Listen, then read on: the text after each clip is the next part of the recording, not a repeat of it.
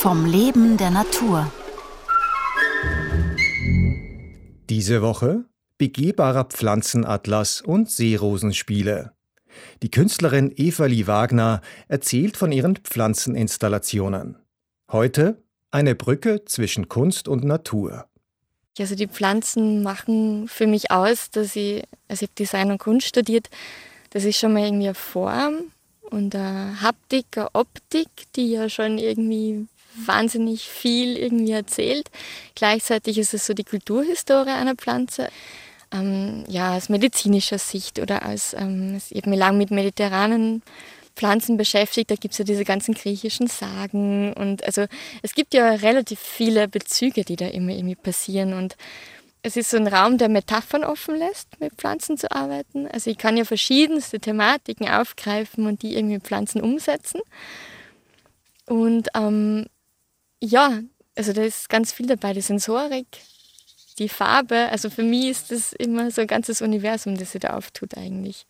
Ich habe früher mehr, mehr bildhafte Sachen gemacht, aber wenn ich irgendwie mit Pflanzen in einen Kunstraum gegangen bin, ist es ganz erstaunlich, wie die Menschen darauf reagieren, weil es riecht.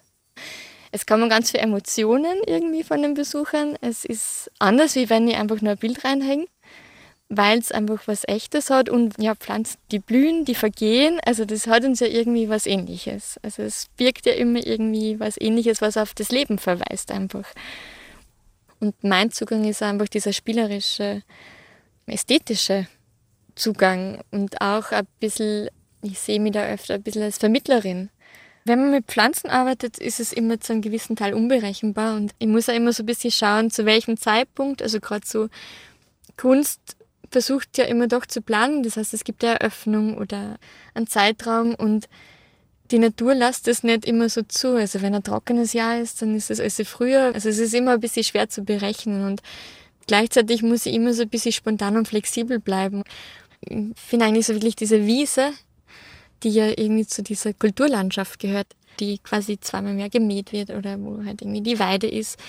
Und ich merke so, dass mir diese Wiese wahnsinnig ans Herz gewachsen ist. Und dass ja immer so ist, ich habe noch kein Projekt damit gemacht, aber das ist schon immer so etwas, wo ich mir denke, dieses Wiesen und dieses Heu-Projekt, das möchte ich mal ja, verwirklichen. Dieses Heu machen ist ja schon irgendwie ein interessanter Vorgang. Und auch dieser Geruch vom Heu und ähm, auch diese trockenen Gräser. Also ich finde ja so, je mehr ich auch mit Biologen zu tun habe, also diese Gräservielfalt und ist natürlich auch ein bisschen bedingt durch diese Klimawende, die ja da irgendwie so da ist. Ähm, also diese trockenen Wiesen, die werden wir ja in Zukunft relativ viele haben. Ähm, die würde ich gerne zu einer Installation verbauen. Diese Gräser, die kann man auch verflechten. Also da kommt so ein bisschen was Traditionelles vielleicht dadurch. Ja, momentan habe ich mich sehr viel mit Brache beschäftigt und dadurch, dass ja diese ja, diese Wildnis nicht mehr so vorhanden ist, ist es ja eigentlich die Brache, also dieser Raum, den der Mensch schon bearbeitet hat und dann vielleicht liegen lässt oder der aus einem bestimmten Grund vielleicht in Grenzräumen nicht mehr bearbeitet ist oder bearbeitet worden ist. Oder auch bei Baulücken oder bei, also ich war sehr viel in einer Brache, einer aufgelassenen Sandgrube. Und das ist so ein Möglichkeitsraum. Und dass dieser Möglichkeitsraum, der am Anfang ja, wenn man reingeht, sie denkt, okay, da ist relativ viel Durcheinander, aber irgendwie eine wahnsinnige Schönheit drinnen hat. Deswegen finde ich ja, diese Pflanzenwelt hat ja wahnsinnige viele Metaphern und diese Zufälligkeiten ähm, auch so ein bisschen ins eigene Leben zu integrieren und das ist also ein bisschen die Dinge wachsen zu lassen. Das ist also ein bisschen ein Appell, glaube ich, an jeden in seinem eigenen Garten oder auf dem Balkon einfach mal zu schauen und die Dinge wachsen zu lassen und dann erst einzugreifen.